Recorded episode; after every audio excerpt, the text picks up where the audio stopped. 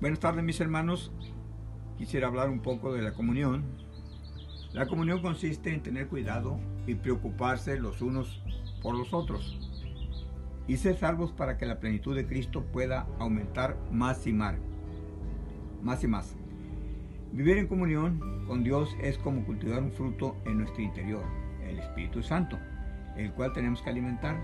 Si no lo alimentamos se nos puede marchitar o entristecer y no podemos dar buenos frutos. ¿Y con qué lo vamos a alimentar? Lo vamos a alimentar con la palabra de Dios, con las oraciones,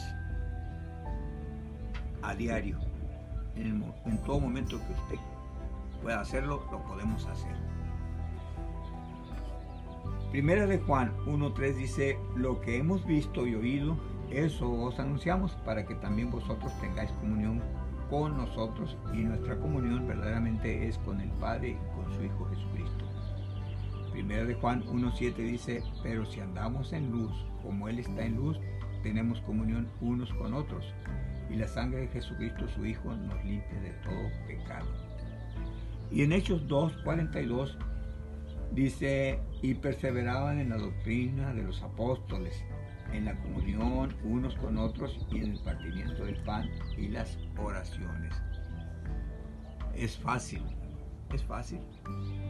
Cuando hemos creído en el Señor Jesucristo como nuestro Salvador, cuando lo tenemos en nuestro corazón, en nuestra vida, podemos también tener comunión.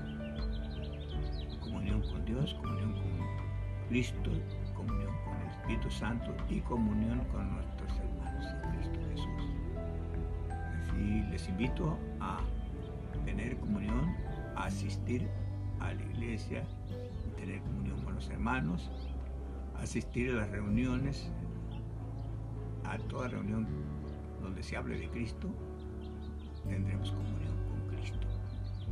Que Dios los bendiga, mis hermanos. Gracias.